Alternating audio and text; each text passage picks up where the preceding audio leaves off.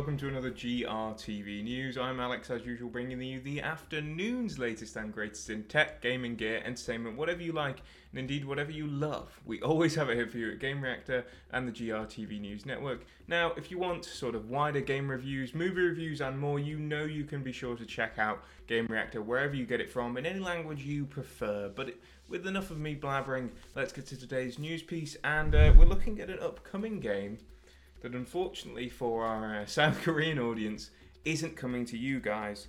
So basically, Rise of the Ronin, Team Ninja's new sort of action RPG, is not coming to South Korea. Now, there was a fair bit of speculation on that. It was confirmed to IGN that it wasn't coming to the region, um, and some speculation led to it being because of comments that sort of Team Ninja had made in the past that basically led to a bit of a strife from the South Korean community. I'm not going to get into what those comments were because I think the background that you'd need to know about the sort of historical relationship between South Korea and Japan would be probably too much for me to cover in one of these quick news videos. Basically, it wasn't well liked what Team Ninja said in South Korea.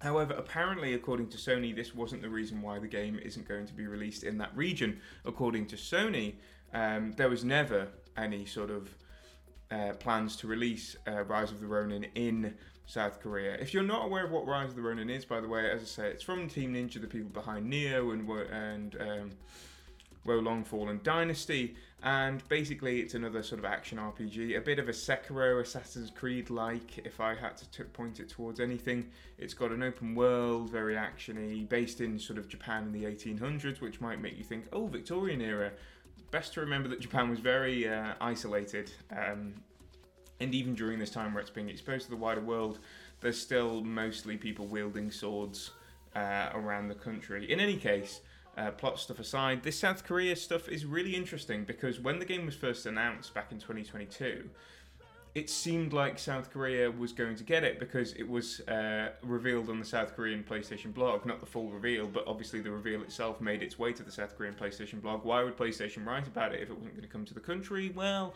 I don't know. Stranger things have happened in the world of gaming. But I just think it's quite an interesting little story, this, because it makes you wonder what has actually gone on behind the scenes with Rise of the Ronin.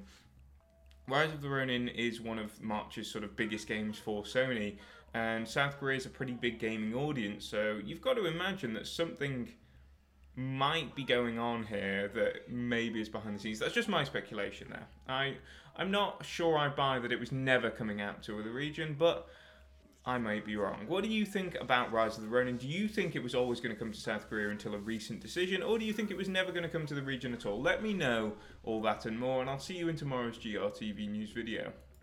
Bye!